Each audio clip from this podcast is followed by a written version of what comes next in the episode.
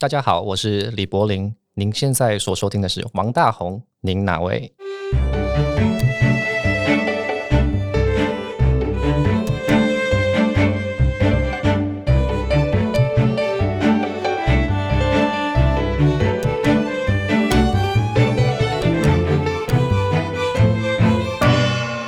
各位听众朋友，大家好，我是王大红，您哪位？大红户的主持人蔡博。今天我们的现场呢，同样是来到三位非常特别的来宾，而且今天感觉非常的特别，因为这是我录王大宏您哪位以来第一次可以看得到我来宾的脸的一次，因为我们总算可以不用戴这个口罩了，是这样吗？所以呢，今天很开心可以看到真正的人的脸孔，我个人觉得还蛮感动的。首先呢，要来跟大家介绍一下几位特别来宾啊，第一位要跟大家介绍的是李乾朗老师，老师好，好，大家好。谢谢，一样简短。好的，再来是王俊雄老师，老师好，大家好。好，你们一定要我自己，我我要燃烧我的热情。好了，那第三位那个李李柏林来，不会这很难搞了。哎。大家好，蔡博好，两位老师好，我是李柏林。完蛋了，今天怎么这么难仿啊？OK，好了，呃，今天这三位来宾呢，其实都大有来头。然后，因为我们每一集都会讨论王大宏先生嘛，那因为今天其实很难得的是，现场李乾朗老师呢，他本人跟王大宏先生其实是有不少次互动的机会跟经验，对不对？所以蛮想要请乾朗老师，可不可以先跟我们聊一下？因为其实我们。这么多节来宾，然后来这边录这个节目，其实很少人真的有见过王大宏先生，所以我们其实听到他很多事情呢，感觉好像都是杜撰或者谣传的。今天很难得能够听到一个真实互动的人生的这个故事，很想要听听看。哎，可以可以哈，我非常乐意跟大家谈我这个所知道的王大宏哈。呃，通常有些人物呢是传奇人物，我在读中学的时候呢，听 Bob Dylan，他是传奇人物。我从来也没有见过他，但是呢，在十年前他来的台湾，我还用很昂贵的票呢，跑去小巨蛋听了 Bob Dylan。那我想呢，建筑师啊，很难得能够被大家注意了，因为我们看到的都是建筑物，嗯，背后的。设计师很难得有人谈，哎，结果你们的节目呢要谈一位啊建筑师，这个让我有点吓一跳了，真的有点吓一跳。但是呃，这我还是很乐意哈，因为王大宏毕竟不是呃一般寻常的建筑师哈。我因为这个也不是很老了，但是我一九六八年哈，民国五十七年，我念文化大学建筑系，嗯哼，所以我很早就。入门了是科班，那我们那个年代呢，就是民国五十几年，是台湾建筑，特别是房地产呢最发达的时代。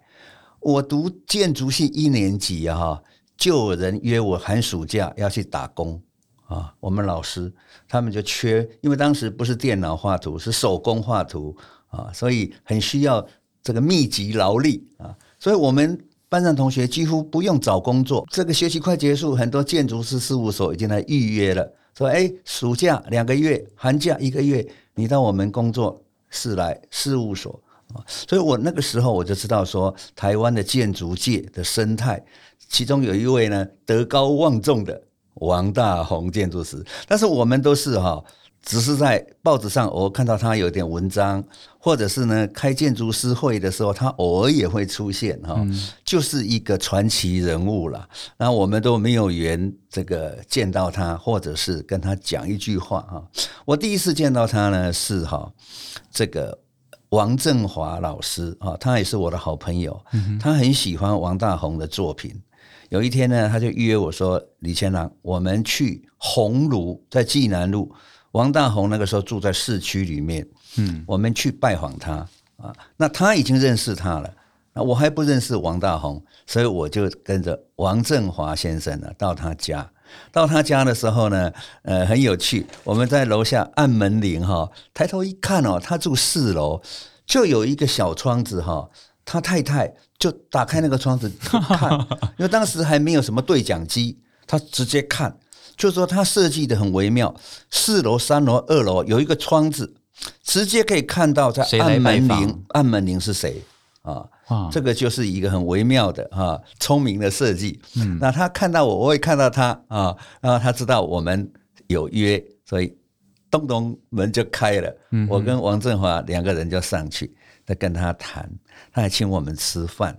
哦，那一次呢，我第一次看到本人啊，传奇中的王大宏，同时看到他家啊，就是很出名的红炉，嗯，现在要被指定为文化资产的，在济南路啊，然后也看到他家人啊，那他也请我们吃中饭，这个饭非常好吃啊，你知道他是个美食家，嗯啊，然后畅谈啊，大概三个小时以上啊，那他就呃送我们到这个门口。那是我第一次遇到他。以后有一些机会哈，都是他在台上啊，我人家邀他演讲，我在台下啊，所以这个只是看到他、听到他，但是没有跟他有太多的互动。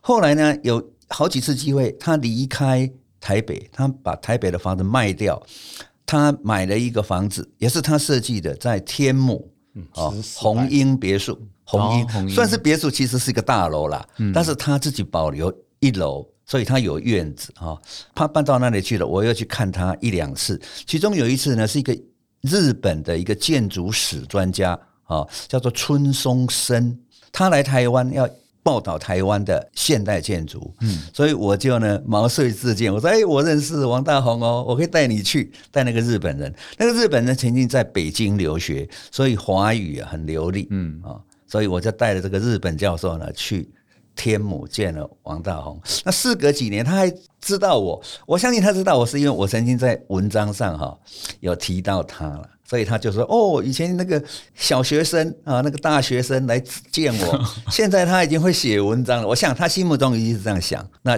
去这个天母也跟他谈了大概一两个小时。那再来是比较密集的是什么呢？他又把它卖掉了。他好像离台北市啊。越搬越远，他现在搬到淡水了啊。那他呢也非常的节俭，他也不开车。你知道，他年轻的时候在瑞士是开跑车的，开跑车的哦。他现在他也不开车，他坐淡水线的捷运。嗯，那我家在淡水，我在捷运上碰到很多次，大概不下五次之多。我可能，哎，黄老师你怎么做捷运啊？他说我当然做捷运了啊。那在那个场合里面，我跟他合拍的照片，所以很少人跟他合拍照片。我跟他在捷运。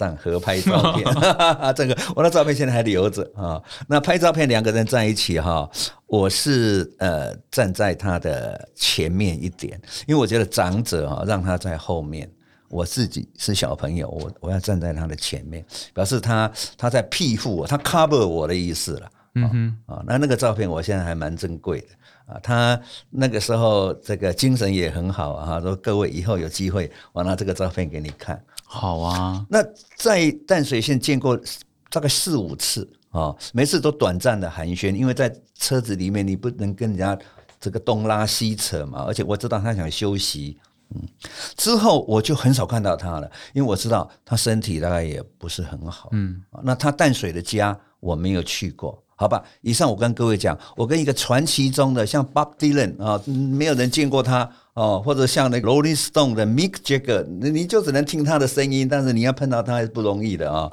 那我跟他就有这么几次接触，但我倒是他的房子大概十之八九。我有去看过他设计的建筑，这个现在有见过王大宏的人大概 也得不是很多了哈。但是那个我也不是熟到什么熟哈，但是我我觉得我已经很荣幸了哈，很幸运了。但老师，我想请问一下，就是之前毕竟是一个传奇的人物，那我们常常会对所谓的传奇人物都会有很多。揣测嘛，例如我们就觉得说他是台面上是一个人，台下是一个人。那就您对他的观察，呃，在他在台上演讲的那种感觉，跟你私下其实到他家平常吃饭的时候有什么不一样吗？言行一致，你看他的文章哈，都像诗一样，越短越好啊。林语堂说这个裙子要越短越好，但是不能没有啊，对不对？短还是要有。王大宏的文章啊，不会又又长又臭，不会，就是两三页，因为他喜欢诗。啊，王尔德的小说，或者是说呢，像这个很多诗，他翻译啊，通常都短捷有力，言之有物啊。那我觉得他的建筑物哈，多的线条也不要，多的装饰也不要啊。我觉得他就是很很干净的。我讲的干净呢，指的是说呢，他看东西，他想东西哈，都是切中要害啊，重点，啰嗦的一概不要。嗯。那他的为人也是这样，他不道人之长，不说人之短。有一次有一个人，你们大概知道故事吗？有一个人就问王先生说：“哎，我们在路上看到有一个名建筑师的作品哦，但是好像效果并不是很好诶。那王先生，你的看法怎么样？结果王大王他怎么讲？他说：“这个以我对他了解，他这个不应该有这样子的这个作品了哈。你们自己去请教他试试看啊。我是不能做评论。你看。”他从来不道人之长，道人之短。他自己的作品，他也不吹嘘。嗯啊，我现在他是一个人格很高尚的人。OK，小王老师，其实我没有跟他个人太密切，就是我跟李老师并不一样。我们其实我们今天三位是刚好是三代啊啊。其实我今天来的时候，本来想本来想要介绍你们，就是说我们今天是老中青三代。可是想一想不太礼貌，你自己讲的，那我就可以顺势的接过来。所以大概到我们这一代，除了很少数人之外，大概都没有什么太多可以接触到他个人见到他本人啦。所以，我像我个人大概就是从他的作品里面去理解他。那当然，那个后来因为办展览，所以跟他的儿子跟女儿，我们也有做一些访谈。嗯哼，他也给我也给我们看看过一些呃，像王先。的照片或是手稿，嗯，那我个人最主要是因因为我本身是念建筑的嘛，哈，所以我大概可以从他的作品里面可以感觉到，他就是一个这个人就是很清淡，就是他有点像是我们就是吃白馒头，嗯哼，然后你就是吃吃吃的吃出里面那个。麦的的那种甜味的状态，而不是一种大鱼大肉那种呃味道很丰富的。也就是说，我们如果从这样去看他的这个作品的时候，你大概就是你必须要待一段时间了，嗯，然后你可能要花一点心思去沉淀、去理解。那如果有适当的人，他能够给你一点解说，其实会更好。就是他会让你真的可以沉淀在那个地方。那也就是说，他大概我们一般走在马路上啊，哈，去看这些很时尚的这种建筑的这种经验是很不一样的。他的房子不像是一个我们需要这样去指指点点的，嗯哼的的一种，这那个那个这边好，那边不好，而是你适合进到里面去。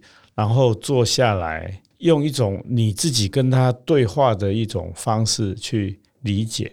嗯，那我觉得他这个人应该很接近这样的一个状态。今天，今天李老师有带本那个书嘛？哈，那个这本书大概是我们今天在市面上看到的那个所谓的王大红全集的。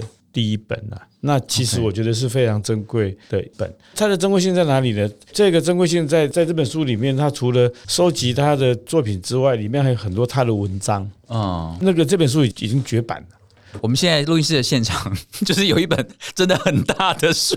对，所以这本书我没看过哎，太厉害了。所以在这个这里面，你可以看到他写的很多文章哇。OK，好，那也就是说，我们其实也可以从这些文章里面去理解到他。其实没有是要跟我们讲什么大道理，嗯，那可是这些大道理，它都在我们的生活里面，所以它反而是用一种非常生活的方式去谈这些大道理。那就好像我们进到他的房子里面，我们其实是透过坐下来，然后感觉到那个光影，嗯，这样子。一种方式去理解是一样的。嗯，我们之前这么多节目的来宾都有，像其实在场的各位也有到王宅去拍照嘛。对。那因为我们的核心的人员在那边，就只有点像是住下来的感觉。对对。在那边待了很多的时间，然后我。说实话了，我现在在回想那一段日子啊，在在那个建筑物里面体验那个空间的感觉，就像刚刚王老师讲的一样，就是我已经跟他很有感情了，有一种对话，可那个对话不不宣扬的，不张扬的，它就是一个淡淡的东西。然后现在我在心头还是回味着。那今天代表这个老中青的这个李柏林的青 怎么样？这些听众朋友，这李柏林呢是我的大学同学，然后他是一名舞台设计，剧场的舞台设计，几乎你在市面上。剧场上呢，十个作品里面大概有八个都是柏林设计的吧？没有这么夸张啊，七个啦，是这样吧？你不要太谦虚。所以他其实是在近年来在这个台湾的剧场圈呢，在创作量跟质量上都是非常非常棒的一位舞台设计。那聊一下你跟王大宏先生的相遇。我其实之前真的没有听过这个这个名字，没关系，我也是。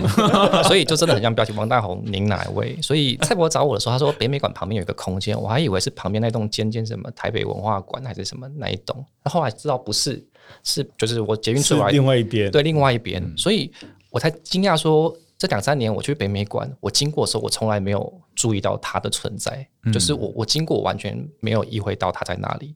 那那我觉得它很有特色，就是我们上次去里头有有有去实地参访，那它那个外墙。的感觉就是，你从外面看过去的时候，其实你是看不太到它里头的东西的。所以一就是我觉得它有一点隐秘性，嗯，可是进去之后，我觉得它的就是那个外墙跟里头的那个房子，它给我一个嗯很舒服的距离，就会让我觉得好像他是一个很懂生活情趣的人。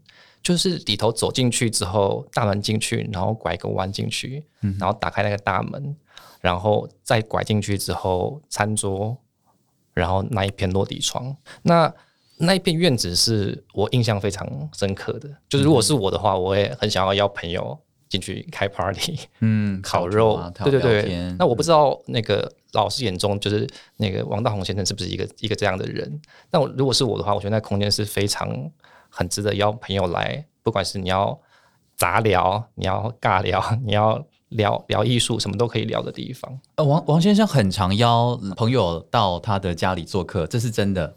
然后就是大家一群朋友，就真的就在那个院子里面，大家就是小酌啊，喝杯红酒啊，聊聊天，讲一副好我跟他很熟，我是看书这样写啦，就好像他其实真的蛮常做这件事情的。但但我当下也也蛮好奇，说是不是他当时工作的地方，因为我不知道这个地方它还原度到到多少，所以我当下去参观的时候，也心里想说，好像是一个很惬意的生活空间，但好像看不到工作空间，所以想问问老师，他是不是工作空间是另外有一个工作室呢？分开的？不一样，不一样家里，然后办公室，啊。他说不一样，工作室、事务所 OK 市区里头。所以那那个地方就是纯然的放松，就是对，因为我感觉他公司是蛮分明的一个人吧，因为他回家都全裸的啊、他干嘛要在那个家里工作？哦我我会问这个问题，可能是跟我自己的工作性质比较像。你都在家里工作，对，因为我是一个家里就是工作室的地方，就是我很我很习惯这样的工作状态，所以他就比较分不开。所以进去的时候反而会觉得哇，这是一个好像我自己生活中很缺乏的一个部分，就是纯然一个家是一个放松的地方。嗯哼。对，那因为我们就读戏剧系的那个台大戏剧系里面，其实有很多建筑也是王先生设计的，其中有一个 台大学生第一活动中心，活大对活大那个也是王王先生设计的。嗯你对那个建筑物你有什么私人的 体验跟情感吗？有，其实当时泰伯在跟我说，其实我可能没有认识王大宏先生，可是我一定看过他的作品。然后他就举例国父纪念馆，然后火大，火大，然后我才哦连接到，就是你当下跟我讲的时候，我会发现说，确实好像在至少在色调上，如果我讲的错，老师可以可以纠正一下。就是在色调上，我是觉得好像有呼应到他家的影子，比如说呃台大的活大，它哎一进去它是一个朱嗯。朱红色的门嘛，嗯。然后二楼还有那些门框的线条是黑色的，然后配合白墙，它的色调其实很像它在客厅的的配色，嗯。就是那个朱红色的沙发，然后配上它的门框的黑线条，大部分的的白墙，所以好像色色色色调上是我有一些连接的啊、那活大，我回想起来的话，我当然最有印象的是内部嘛，就是以前常常去那边。呃，学生活动中心里头是吃自助餐，听说从前没有餐厅，是后来把餐厅进来之后才，它还有经过修改改建之后才有。因为其实我我记得我小时候第一次进去那个空间的时候，说实话，我第一个感觉是好奇怪的地方哦。我觉得它的设计很太综合性吗？很特别，我觉得它很特别，但小时候说用不出形容词，我会觉得它很奇怪。可是对那个空间会印象很深刻。它的动线就是其实很流通，就好像你哪里都可以上二楼，哪里都可以下来。然后你在二楼可以看到一楼的什么，都可以看得一清二楚，就跟一般想象中一般学校的活动中心很不一样。一般学校中心如果进去的话，你可能上了某一层楼之后，那一层楼就是一个很单纯的一间一间一间房间的社团办公室。可是王先生设计的那个地方，它是从任何一个地方只要一出来，可以一目了然的看到很多其他空间的不同角落。那个时候我我那是我对他的印象。其实蔡伯上次叫我去看活大的时候，我才惊觉，其实我已经十几年嗯，没有走到那边去，因为台大的戏馆在在在在很前面，对，校门口就我们几乎没有什么机会走到总图那边去。可是很好玩的是，蔡伯跟我讲到这栋建筑物的时候，我脑中是有一个很清晰的画面的，就是除了刚刚讲它正面这个建筑的配色之外，就是它的尖尖的屋顶。它不断的去复制那个尖尖的屋顶，然后那样那样的线条对我来说跟台大的其他的建筑是看起来风格是蛮不一样的，而且是很有记忆度的。我想每一个听众朋友，或许就像我们前几集的节目聊到的，其实有很多王先生设计的建筑物都隐藏在我们的生活当中，所以呢，非常的鼓励大家有机会的时候呢，听完节目之后呢，都可以去这些地方好好的逛逛。那其实我们今天的第一个 part 呢，其实很想要邀请现场来宾聊聊一个我自己后来突然很感兴趣的话题，因为我读了几本这个李先生老师的书之后，突然觉得哇塞，竟然有这样的一个世界，就是关于所谓的传统建筑跟古迹这件事情。那我猜可能听众朋友会有很多人有这个疑问出现，就是说奇怪呢，王大王先生这个建筑物，它本来也不是盖在那里呀、啊，它本来是盖在建国南路啊，啊拆也拆掉啦，啊你现在要把它盖一个在一个完全不一样的地方，那这个东西到底算什么？那重新盖一个这个东西又有什么意义啊？我们现在这个年代干嘛要把一个曾经已经拆掉的东西是你自己不要，你拆掉，啊重新又把它盖起来，啊又不是真的，材料也跟从前不一样，那到底这个东西我们要怎么定义它？它是什么嘞？我觉得可能会有人有类似这样的疑问，但在我们讨论到这个议题之前呢，我想要先请钱老师先聊一下。到底什么什么样才可以叫做古迹啊？要多古才可以叫做古迹，而且钱老师是不是也认为说，好像古迹，与其说古迹，倒不如说是传统建筑这个名词？也想请老师聊聊看。人在地球表面上的活动，哈，从几万年来，哈，其实是很像教室里面的黑板啊。因为上一个星期有个数学老师，他上面写了一大堆微积分啊，我们听也听不懂。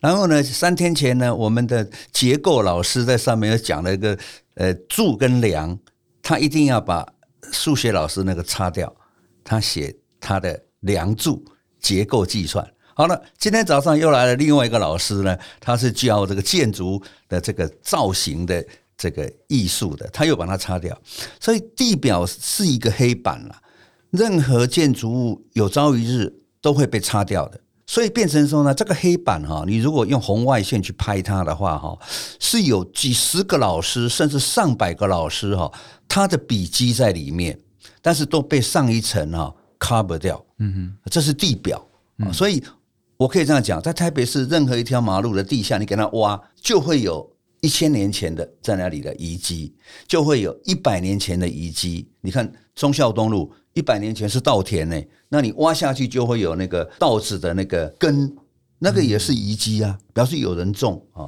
我这么讲就是说呢，地球上的建筑物啊，它其实会一直被汰换。那现在呢，有一些建筑物呢，我只能说按照佛教的讲，它命大，它没有被换掉，黑板没擦干净，把上个月的那一个黑板书留一个笔触在那里头，那变成说呢，它可以印证上个月那个老师哈他的。笔迹、古迹、笔迹，那个“机”字应该是同一个字。那现在地球表面上有不同时代的建筑物啊，你说最古老的很可能金字塔，到后来有希腊的殿堂，再下来可能有中国的万里长城，再下来可能有台湾的红毛城，这些都是因为哈，在过去天灾人祸，它居然躲过了所谓的天灾，就像前几天有个大地震，那如果垮了呢？垮了就没有了。啊，人祸是二战、一战的炸弹啊，或者是说这个被人放火烧，所以我可以跟各位这样讲：你在路上如果看到像龙山寺，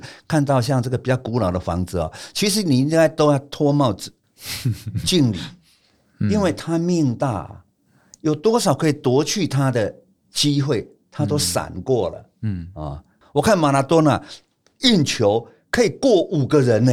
然后，然后是哦，我佩服佩服。那么我们一个人都过不了，对不对？他可以这样左闪右闪，假动作哦。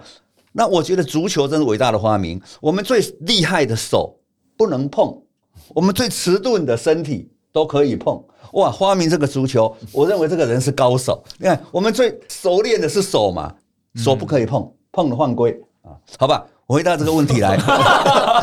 任何建筑物能够留到今天，特别是很古老的，比方说它挨过的那个结束啊，割手，嗯，多，它居然都闪过了。所以古迹是这么一回事情啊。有人问我说，厕所可不可以当古迹啊？我说当然可以，但是今天的厕所不行。但如果是郑成功使用过的厕所，我们这样知道他是蹲的还是坐的，这个对那个时代有个有一个见证我们知道三百年前的郑成功啊，他上洗手间是站、坐还是蹲？你看，这个代表你研究那个时代的人的行为，嗯，好吧。所以建筑古迹它可以印证某个时代那些人的想法、审美以及他的行为。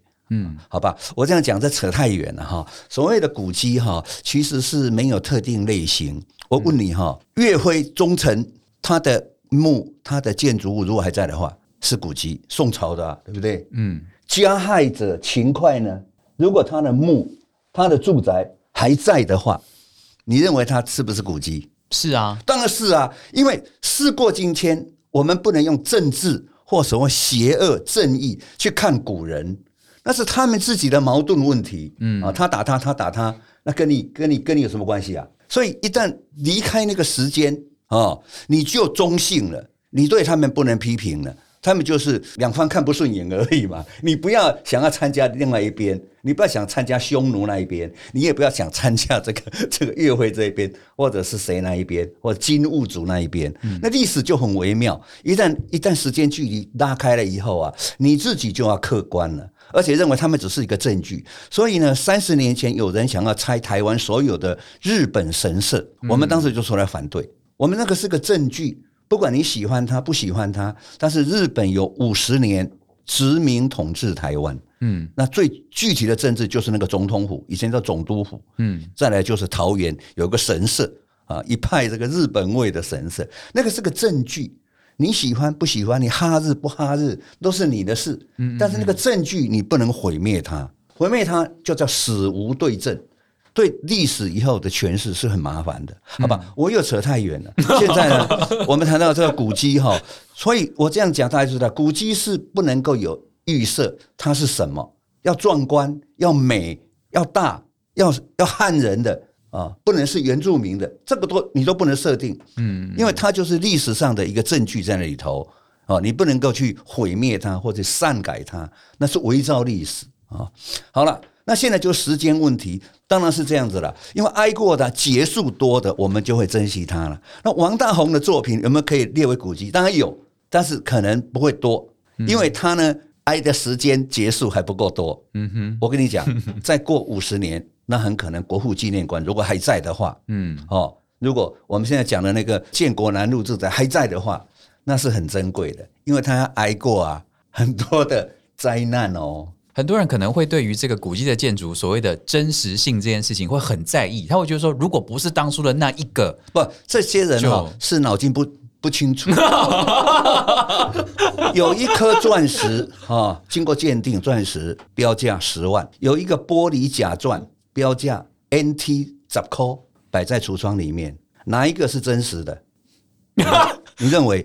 都这个十万鉴定的，都都真实，都真实。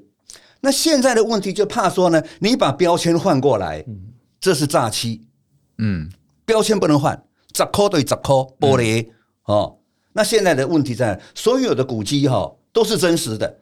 现在就是你前面的说明牌哦，你不可以造假，你不可以把台湾某一段城墙说是万里长城，那匈奴到过台湾，这个更改历史太厉害了。这个秦始皇也到过台湾，这个简直是翻天覆地了。但是台湾有。荷兰人来红毛城，确定啊，所以我刚才讲，没有什么真实不真实，而是你那个说明、你那个解释、你那个标签吻合就对了。所以像我们在做这个古迹的这个说明牌，我们都很清楚哦，这个是乾隆年代的，像淡水有这个隐山寺啊，什么这个这个福佑宫啊，它是什么时代？我们要把它写得很清楚，而且我们还说它在哪一年曾经有被修过。哦，在十年前曾经还被油漆过，嗯，啊，龙山寺也是这样，龙山寺有两百年，但现在那些门神其实都是二十年前在画的，但是写清楚，嗯，啊，所以一栋古迹哈，其中有一些部分像那个石雕有一百年，但是油漆呢二十年，屋顶的琉璃瓦呢五年，因为五年前在换的，它跟人一样，一个老公公全身。像我七十几岁，其实呢，我有假牙呢，我有植牙呢。请问植牙有没有七十岁？我三年前才植的呢。所以一个老公公啊，他的老花眼镜哈，其实是前天才买的呢。他的头发哈是去年才长的呢，所以一个人也不能保证全身都是跟他身份证的身份证上的年岁是一样的。我问你，你的头发是你的这个胎毛留到现在吗？没有，哎，不不是两三年前才长的，对 不对？所以人是一个有机体，它也有些昨天才会长出来的啦。你看它，它是一个动态的。啊，我们叫滚动式的，好吧？哦，我又扯远了。主要是大家喜欢讲这个什么真实性，在我听起来啊，那个就是脑筋不清楚的人。只要标签跟东西是一致的就对了。不，哎对，那个有些经典的建筑物或经典的画或经典的这个雕刻哈，是可以复刻的，你知道吗？像这个罗丹的一些作品哎啊，老师这么好的内容是不是要录在节目里啊？罗丹的作品哈，就继继就继续讲，全世界上有很多。你给我录，你给我录，你去看那个东京的现代美术馆，你门口也有罗丹啊也有罗丹哦。哦，对啊，很多地方都会复刻他会复刻，，嗯会复刻。那王大闳这个是个复刻，因为原来那个就是因为那个结束到了，当年房地产把它买走了，在建国南路的时候，我这个讲 gap 手嘛，那 gap 手就是我刚才讲过，有些时候你无无可奈何，就像今天的老师把昨天的板书擦掉，他不擦掉他能上这个课吗？因为黑板只有一个嘛，他当然把它擦掉，对不对？明天的老师重新再写，所以地表上我说就是个黑板。那王大宏的作品结束到了建国南路自在，那就消失了。但是呢，我们可以有一个复刻，就是今天在北美馆南部那个，所以这样讲就很清楚，这个不是什么伪造哦，不是什么欺骗。不要这样想，很多名画，特别是《清明上河图》，超过五十种版本。嗯那最古的那个是张择端那一个啊，现在在中国大陆的那一个。那台湾的故宫也有很多《清明上河图》，都是明朝仇英或者董其昌他们都在画《清明上河图》，那也都很有价值啊，嗯嗯，对不对？那我现在画一张就没有价值，因为他还没有挨过那个时间 嗯嗯嗯，哦。现在我们任何人画一张《清明上河图》，你挨一百年试试看，因为一百年有多少结束会让他损失？嗯，对不对？可能被水浸了，可能白蚁把它吃了。那让你租，那你小学课本现在还有没有人留着？小学课本没有，很难嘛，嗯，因为你搬家就丢嘛。但是有人居然还留，你知道他付多少心血？所以我们百货公司买的陶瓷哈不值钱，一对碗三十块。故宫那个碗呢，定窑、汝窑呢，嗯那个无价之宝。嗯，为什么？因为一个陶瓷从宋朝啊能留到今天，而且渡海到台湾，那有多少机会让它破掉？你晓不晓得？嗯嗯，那一得碗，那那个就是心血，几千人、几百人护着它那个碗，然后进北沟送外双溪故宫博物院。王先生也参加那个净土啊，嗯，现在在故宫博物院里面，你看这个是心血啊，所以价值啊是靠时间。老师，你刚刚那样讲，我真的刚刚有鸡皮疙瘩，因为我真的小时候曾经真的就有这个念头，是说为什么一个碗也可以给我当文物？对我小时候真的有这样的想过。然后，但是但是老师刚刚那样讲的时候，我就突然觉得真的那 make 千 sense，千万人对护着他，这真的包括当年当年那个皇帝，嗯哦，然后在政权转替的时候，宋朝以后还有这个元，还有明，还有清，多少灾难，就那个碗还留到今天呢、嗯嗯嗯，不过我觉得，如果把这个话题，我就稍微再延伸一下刚才那个了，再拉回来说，呃，现在王大闳自宅的复刻，这事情其实跟古迹没有关系了。那个我们他对他进行一个复刻的目的，并不是我们谈的一个古迹保存的观点，嗯，这样子。他我觉得他比较像是一个学术研究，或者是说在这个学术研究里面，他带着一种怀旧的心理。那我们常常谈怀旧，是觉得说它好像是一个很糟糕的事情，可是我个人不不觉得，我觉得怀旧是人性里面很重要的一个部分。嗯，那尤其我们那个谈到一件事情，就是所谓的这种现代性嘛，哈，就是说我们所有的东西都不断的在更新。那在这样的一种不断更新的一个过程里面，它会让我们想要一些过去的事物它可以在我们的身边。所以我觉得在这里面，我们讨论的并不是古迹啦。嗯哼，那我个人觉得古迹的发生，它其实也跟这个现代性是有关的。也就是说，那个如果不是这个现代性的发生的话，我们并不需要，因为我们身边都是哦，都一样，到什么东西都一样旧的话，就没有什么是的。嗯，是因为我们已已经进入到一种。一种新的一个历史时空，在这个里面，所有东西都不断的翻新，所以我们才会觉得需要有个东西是古迹。嗯，这样，这种在情感上面是一样的，可是，在在做法上面是完全是不一样的。嗯，我们所谓的古迹是把我们已经存在的这样的东东西把它留下来，那可是我们做复刻是把已经消失的东西把它带回来，这是这是不一样的事情。嗯嗯，这样子。对啊，为什么这这个话题真的可以讲一辈子诶？因为刚刚听小王老师这样讲，就是我有想到，其实有两个例子在田阳老师的书里面有提到，我印象很深刻。其中一个是日本的那个伊势神宫，它其实因为它是木造的建筑，所以它不管怎么样，它一定很，它就是时间的关系，它就会慢慢的腐朽。对，所以他们的对日本的做法就每二十年就在旁边的空地盖一个新的，然后就二十年这样互相这样换来换去，然后盖了一千年。真的很了不起耶！这就是一种精神式的延续，而不一定就是那个很实质上的那个东西就一定要在那里。所以，其实我觉得大家来欣赏传统建筑或者讨论古迹的时候，其实或是甚至我们刚刚讲的复刻，都可以用一种很不一样、更开放一点的角度来欣赏，就不用再不用停留在那种旧有的观念这样。这这个，我觉得这个还蛮重要的。老师刚刚讲的这件事情呢，就我想到一个小故事，也作为我们第一个 part 的 ending，就是据说了，我就是在资料上面读过，说维也纳有盛行一种绿色，然后被叫做是。欧托华格纳绿，好，就是这个设计师叫做欧托华格纳绿，然后它其实是这个十二十世纪初的时候新建的，所以维也纳的电车站呢，就是几乎都是这个呃欧托华格纳所设计。然后因为二零一八年的时候呢，这个维也纳的联邦文资纪念局呢，就想要借着纪念这个华格纳逝世百年的这个机会呢，重新整修那个时候的车站。